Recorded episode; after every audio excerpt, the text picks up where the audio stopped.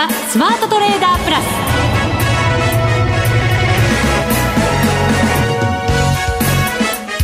全国のリスナーの皆さんこんにちは。内田まさです。ここからの時間はザ・スマートトレーダープラスをお送りしていきます。まずはこの方にご登場いただきましょう。国際テクニカルアナリスト福永博之さんです。こんにちは。よろしくお願いします。よろしくお願いいたします。はいお願いします。さて日経平均53円67銭安1万6958円77銭で終わっています、はい寄り付き直後に1万7000円。回復する場面もあったんですけど。そうですね、はい、まあ本当にあの1円だけ1万7000円を超えましたけども。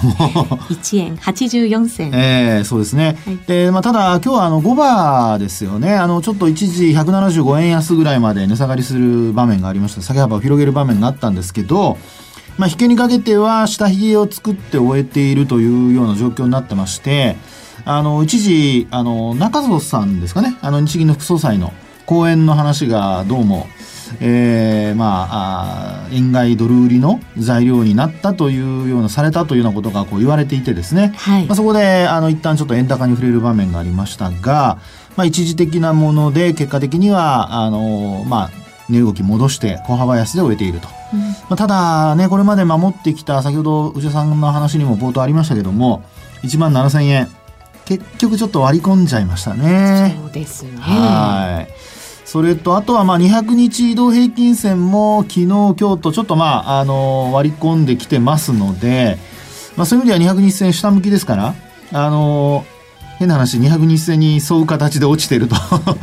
えられなくもないんですけどね。先週福永さん、はい、上を意識したお話をいただいて。そうですね。おおまんまと来た。と思いましたがね続かなかった残念ながら。そうですね、まあ、ですから今週は、まあ、あの1万7000円乗せたっていうところまでは良かったんですけども、ええ、あのそこからやはりあの S q までやはりあの思惑なり何なりがいろいろ働いているのとそれからあとやっぱりアメリカの利上げに対する期待がちょっと、まあ期待と言っていいのどうか分かりませんが、その見方があの後退してるっていうね。経済指標もいいもの悪いもの本当混在ですからね。そうですよね。まあ、そういったところがやはりあのドルの今度逆に売り要因になったりだとかなってますからね。でまあただもう一つあのいい話で言うとあの、えー、取引開始前に発表された GDP。はい。えー、46月期のこれは改定値になりますね二次速報とかって言われたりするものになりますけども、まあ、こちらはあの前回の速報値がプラスの0.2%これ年率換算ですね。プラスの0.2%だったものがプラスの0.7%ということで、うん、えー、一応まあ情報修正されたっていうのはこれはちょっとやっぱりいい材料一つ話にはなると思いますけどね。幅も結構多く情報修正だったんじゃないですか？すよね。えー、まあ0.3あ2が0.3とかねそういうのであればまああの誤差とは言わないまでも改定値では起こりうる話ですが、まあ、0.2プラスだったものが0.7プラスということになりましたんで、まあ、この辺りは本当にあのまあ、ちょっと大げさに言うと3倍ですからね。3倍以上ですよね。はい、これどのあたりがこう貢献したんですか？ねこれやっぱり中身に関してはですね、まあいろいろあの、まあ、修正の度合いはあると思うんですがただあの、えー、報道で言われている部分であの言いますとやはりあの設備投資ですよね。設備投資。はい。これが上振れたという話が出てますので、まあ、そういう意味ではやっぱり企業活動が比較的、うん、あのまあしっかりしていると。まあ、活発というとちょっとまたね、あの、意識としては皆さん、あの、まあ、異なることになってしまうかと思いますので、まあ、一応、なんとか底堅いというようなね、うん、まあ、そういう形だとは思われますよね。ね改善の兆しが出てるのかどうなのか、ね、必要に迫られた設備投資だったのか そういうのにもねやっぱり内容がありますけど、ね、ポイントですよね。ただまああの一応あのそういう意味で言うとセンチメント的には、えー、あとあの景気ウォッチャー調査もこれも足元ではあの改善してますので、まあ、そのあたりもやはりあの国内要因で見ると、まあ、それほど悪くないと。いうことかと思われますよね。はい。はい、福永さんにもたっぷりテクニカル的にもお話しいただきますが、すねはい、番組の後半には月一ゲストマネック証券チーフストラテジストの広木隆さんにもご登場いただきまして、はい、幅広い視点で解説いただこうと思います。どうぞお楽しみに。またトレードステーションの具体的な機能についてもご紹介していきますので今日も盛りだくさんでお送りしていきます。それでは番組進めていきましょう。この番組を盛り上げていただくのはリスナーの皆様です。プラスになるトレーダーになるために必要なテテクニック、心構えなどを今日も身につけましょう。どうぞ最後まで番組にお付き合いください。この番組はマネックス証券の提供でお送りします。スマートトレーダー計画、よーい、ドンさあ、それではまずは、ザ・スマートトレーダー計画、用意ドン、足元の相場、振り返っていきましょう。えー、日経平均が57円67銭安、16,958円77銭。現在のドル円101円64銭から67、えー、65銭あたりで推移しています。はい、そうですね。まあ、あの、取引開始後すぐにそのドル円のちょっと話からしますけど、はい、あの GDP の発表があってから一時101円の90銭台まで、うん一時あの、こう、まあ、円安に触れる場面あったんですよね。今日は戻すかなと思わせてくれましたが。はい、そうでしたね。ところが、その後、やっぱりこう、弱含み。で、なおかつ、えー、先ほども話しましたように、あの、お昼の時間ですよね。あの、1時半ぐらいにかけて、その、日銀の副総裁の中曽さんの話が、まあ、ちょっとネガティブに伝わって、えー、円買い要因になってしまったと。はい、はい、高安の幅がなので50銭ぐらいありましたか日中。ねそうなんですよね、えー、ですからあの本当今お話があった今のその50銭っていうのは本当30分ぐらいの間での50銭っていうような値動きでしたから結構ですね、うん。あの、まあ、30分の間でその50銭のうちの大半がそこで動いてますので、まあ、そういう意味では、あの、非常に、まあ、週末の S q を意識したような、多少、あの、ポジション、まあ、売り乗せなのか、あるいは、あの、解消の売りなのかわかりませんけども、一旦そういった、あの、先物の売りが出たっていうようなことは考えられると思いますけどね。はい、その下をした場面が一時代ぐらいでしたが、はい、ただそれを除いても、ドル円に関しては上値の重い展開だったと言えそうですけどね。本当そうですよね。で、あの、テクニカル的に見ますとですね、あの、一応、まあ、冷やしの単純に移動平均線だけ見るとですね、あの、まあ、ISM の非製造業の発表が今週前半にあってですね、はい、そこからズドンと円高に触れ、結構大きく動きました、この日は2円程度。ね、はい。で、それまで、あの、まあ、25日線上回ってゴールデンクロスして、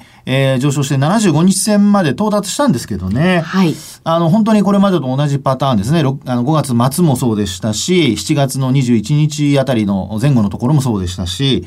えー、今回の、あのー、まあ、9月の上旬のところも全く同じと。うん、で、えー、そこで下落してですね、まあ、あドルが下落して、えー、あと昨日、今日と、まだ今日はあのニューヨーク終えてませんから、あの、ロソク足は確定しませんけど、この段階ですと25日移動平均線、これまだ上向きでして、そこでなんとか下げ渋ってるっていうような、そんな状況なんですよね。うんですから、あのー、まあ、この25日線を下回っていくようなことになりますと、流れとしてはやはりまた100円を目指すというような展開になることが考えられますので、やっぱりポジション持ってらっしゃる方は、そのあたり、あの、まあ、100円で止まると思えば、あの、ちょっと我慢できる部分もあるかもしれませんけど、まあ、あの、レバレッジを効かせて パンパンになっている人は、ちょっと注意をしないといけないのかなとは思いますよね。はい。なかなかこう、上値抵抗ライン抜けないものですね。ね。で、こういう時にあの、よくあの言われるのは日柄調整と言われるもので、ええ、まあ基本その終値ベースで見ると、まあやっぱり100円を割り込んでる日っていうのがないんですよ。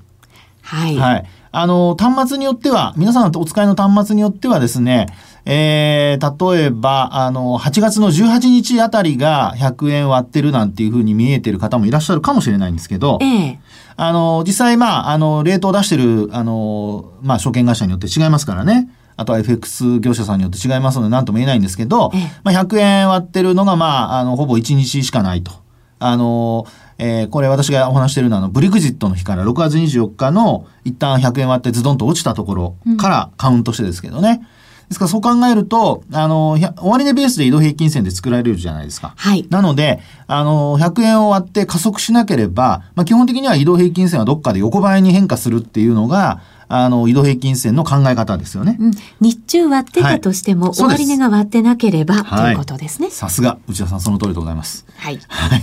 なのでですね、まあ、そういう意味では、やはりあの、ここからは、あの、月末にかけて、あるいは来週以降、あの、下旬にかけてですね、なんと言いましても、まあ、今晩 ECB もありますけども、はい、ECB の理事会ね、ありますけども、まあ、それ以外に、あの、20日、21日と、えー、日銀の金融政策決定会合、あと、FOMC、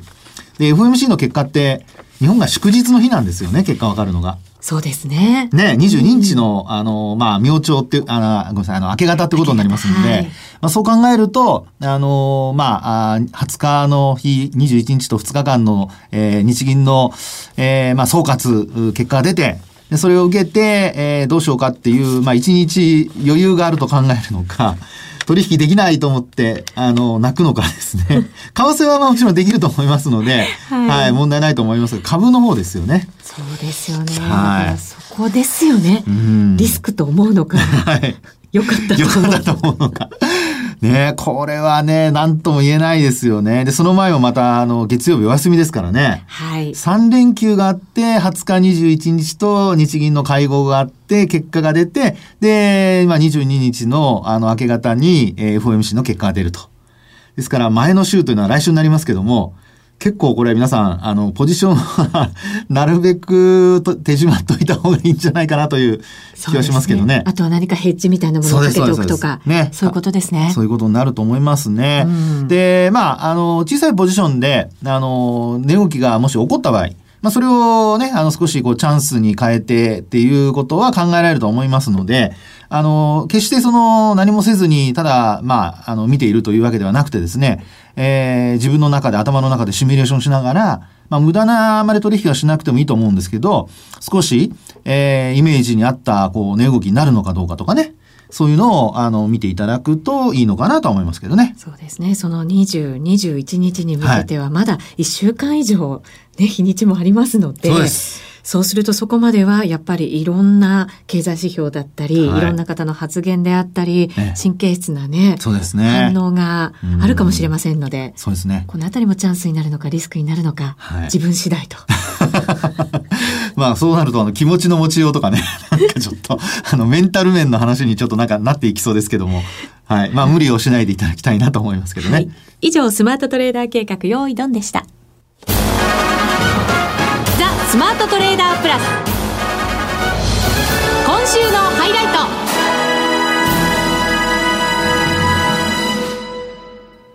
ここからはザ・スマートトレーダープラス今週のハイライトです。今週もさらに投資家の皆様に役立つ具体的な機能をようさんに聞いていきたいと思います。これはトレードステーションの話になりますが、はい、ね、はい、先週もなかなかいい話聞かせていただいて、そうなんですよ。今週ご紹介するのは、はい、レーダースクリーン、これいわゆる株価ボード。なんです。株価ボードっていうとね、はい、あのイメージ的にはもう皆さんある程度あのなんかよく見かけるものっていうようなイメージありますが、自分のやっぱり好きな銘柄皆さん登録されて見てらっしゃるんでしょうね。きっと。ね、でもなんかあのレーダースクリーンっていうとなんかちょっと名前がなんとなくこうイメージがですね普通のボードとなんか違うような感じがしますが、ね、未来的な感じしませんか、うん、どんななんでしょうね。ねちょっと興味津々でございますはい。これは1枚のボードに2000万銘柄が表示できる。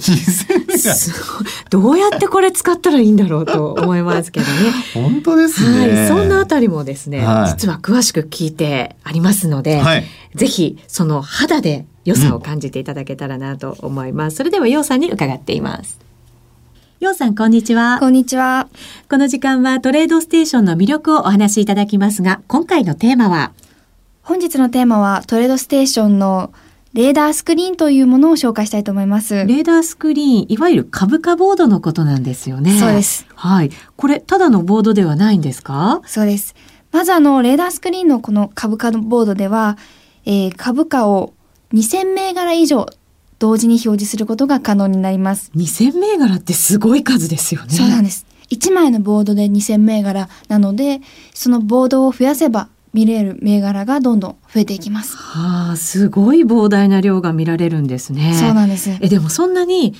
いっぱい見られてもどうやって使ったらいいんですか？あ、そうですよね。はい。おすすめな使い方が2つあって、はい、1つはランキングボードとして使う方法です。はい。例えば、レーダースクリーンを2枚開いておきます。うん、どちらにもトピックスの銘柄を表示させます。うん、はい。で、片方は値上がり率のフィルターをかけて、片方は値下がり率のフィルターをかけます。うん、そうすると、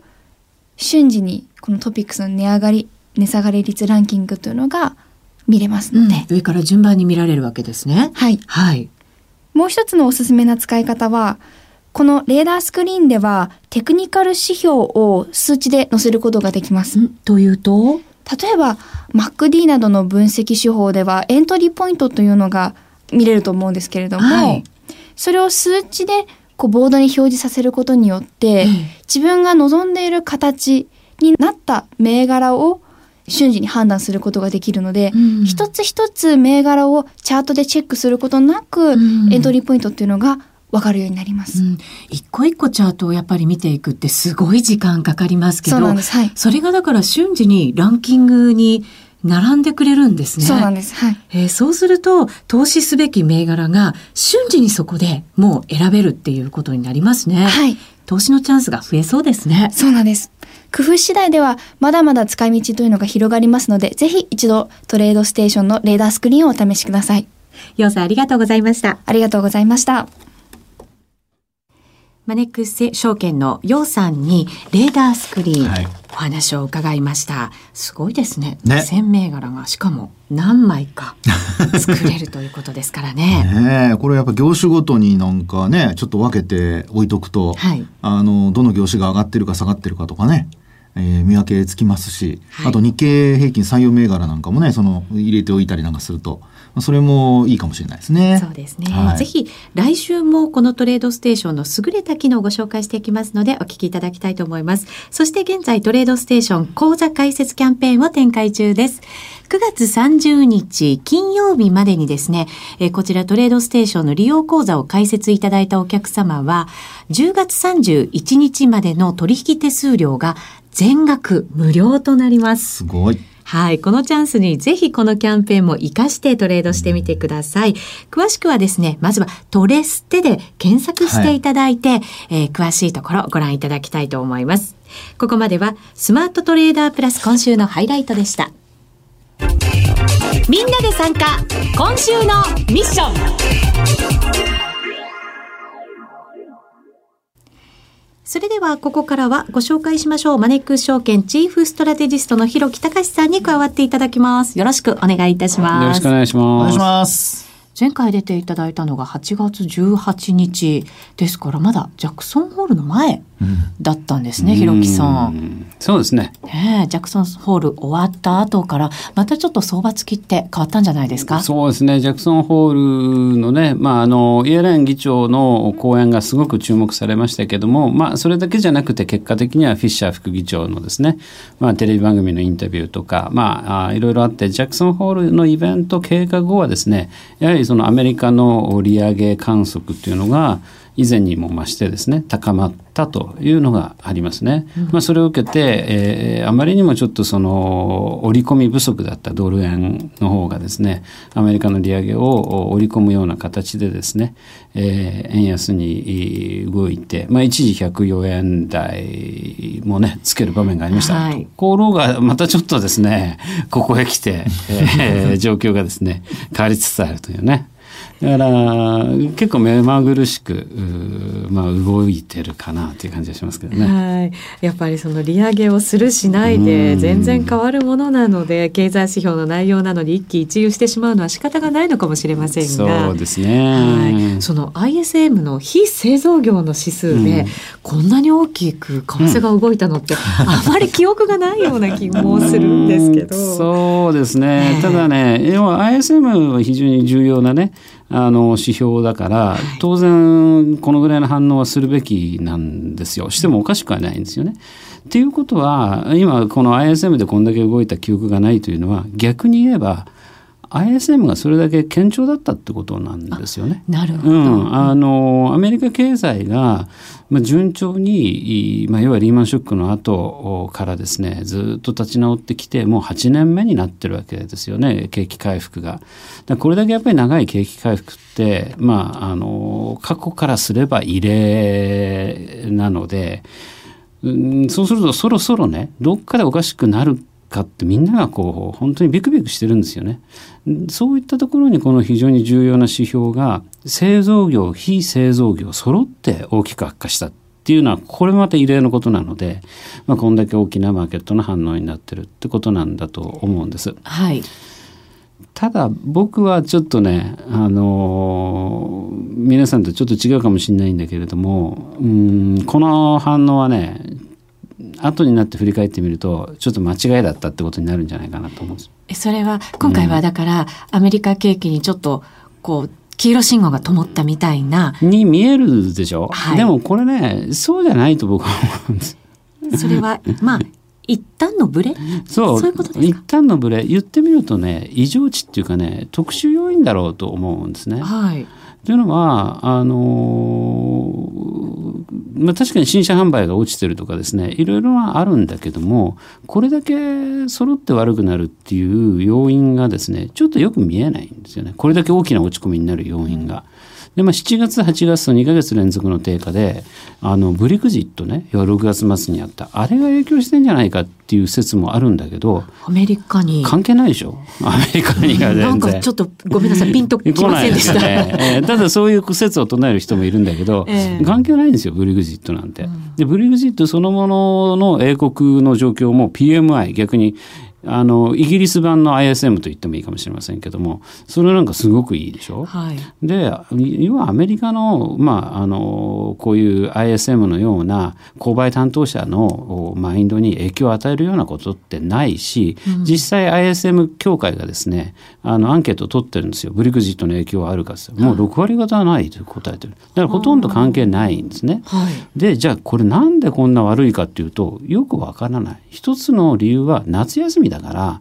回答が偏っちゃってそういうのに引っ張られた数字のあやみたいなもんじゃないかっていうのもあるんですよ。でこれアンケート調査ですからね ISM って。日銀の単価を、まあ、民間のこの機関がやってるようなもんですからでその ISM に寄せられたそれぞれの業界のコメントがあるわけですよ。そうすると特段変わってないよねっていうコメントのオンパレードですから、はい、特に変わってないんですよ状況が。悪化良くもなってないけど悪くもなってないとかね。でそもそも夏はあのうちの業界は、まあ、スローなビジネスがこうゆったりしてる状況だとかねそんなようなコメントばっかでなんか全然悪くなってるっていうコメントを言ってる人いないんですよね。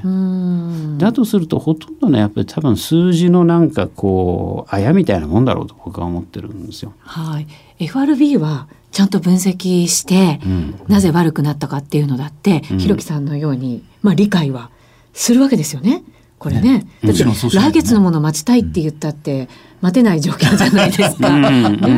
そんなこと言ってたらいつまでも追っかけっこになっちゃう。そうそうそう。だからね、だからまあ要はさすがにこの9月はないだろうっていう見方が圧倒的なんだけれども、えー、まあ僕それにしたってね、じゃあ9月の利上げ関数が後退したらそれで為替がドルが売られアメリカ株はほっと一息ついて上がるのかって言ってねそんな短絡的なもんでいいのとじゃあ12月はどうなんですかって話ですよ。もうだってそっち織り込みそうですよね。9月はないって言っても12月はつって12月だって3か月後の話ですからね。はい。まあ一応株価はね6か月先を見るって昔から言われますけど。そうするとまあここね9月があるのかないのかとかいう話以前に、はい、まあ年内にはあるんでしょっていう見方が大きく揺らがない限りはですね、はい、そんなにここでドルが売られてねもう一回円が100円割れまで試しに行くとかですね、うん、そういうことはちょっと行き過ぎじゃないかなって思いますけどね。うん。うん、まあ何かこう攻めたい短期の人たちの材料にされてるっていうことなのかも、そういうことだろうとは思います。知れませんね。そうするとじゃあ年内は1回は利上げはあるだろうという方向で私たちは考えた方がいい。そ,、ね、それとあともう一つ重要なのはドル円相場というのはドルと円の交換レートだから、はい、円の方の日本の要因というのも考えなきゃいけなくって、FOMC と同じ2021にある日銀の政策決定会合がありますよね、はい、まあ、そこで総括的な検証をするということでいろいろな内容がですね、まあ、あのいろんな人に今日もね中曽さんが講演したりとかですねいろんなコメントが出てますから、まあ、こちらの方に対する思惑もあの高まってくるとは思いますけどね。うん。こっちはなかなか今は織り込めないですよね。ねやっぱり出てからじゃないと。そんなそうなんですよ。えー、どういうふうな内容で出てくるんですか？うん、まあ僕はマイナス金利の深掘りをすると思いますけどね。あれだけ黒田総裁があのマイナス金利に対する評価を、うん、ジャクソンホールでも言ったし。あの要はそれができないってことではないんだというような話をして、で多分僕は今の債券市場で起きていることがあのやっぱりマーケット参加者の総意で織り込んでいってるんだと思います。何が起きてるかというと長期金利が上がってるんですよね。はい、もうほとんどそのプラスに浮上する手前まで来てますから気が付いてみるとですね、うん、でこれでいわゆるイールドカーブがこう立つ状態スティープになる状態ということになると要は長短の金利のスプレッドが生まれてるんで、はい、だからこそ銀行株がこここのとこずっとしっかりなんですよ。でこういうような状況になればですねあのマイナス金利を深掘りするっていうことは十分可能だと思うんです。深掘りするということはマイナス 0. 今1のやつをマイナス0.3にするとかね、はい、マイナス幅を広げるということ。です、えー、それの一方でこれだけずっと買い込んでいた国債の買い取りについては柔軟なスタンスに変更する、うん、額をはっきり言わない。80兆円増やすペースで買うとか言わずに、はい、まあ70から90とか幅を持たせるとじゃあこれ70しか買わないとなると減額じゃないかと。ただそうやってしまうとこう緩和のね旗を下ろすようなことになるのでいや90買うかもしれないというふうに柔軟にすると、そうするとまあやっぱり国債をねマイナス金利で買い進むってこともできず自然とやっぱり長期国債を手放す流れになり、はい、さっき言ったイールドカーブのスティープ化、まあ、いわゆる逆ツイストオペっていうことですけれども、うんうん、こういうようなことをやるんじゃないかっていう観測が一部出てると思うんですね。なるほどまあ、FOMC の本当に手前に日銀は動かなきゃいけないっていう苦しさがね、なんかありますけど。ね、あの動くべきじゃないなんて言ってますけどね。ねいや、僕はかえって気にするべきじゃないと思いますよ。そんなことを温存してとかいうよりは、やはり日銀は自分の思う金融政策を進めるべきじゃないかなと思います、ね、確かにそうですね。またひろきさんには来月お越しいただいて分析いただこうと思います。はい、今回もありがとうございました。ありがとうございました。さてそろそろお別れのお時間が近づいてきました。さあ今日も FOMC じゃなくて FRB じゃなくて ECB ありますからね。はい気をつけていただきたいなと思います。ここまでのお相手は福永博之と内田まさでお送りしました。それでは皆さんまた来週,、この番組はマネックス証券の提供でお送りしました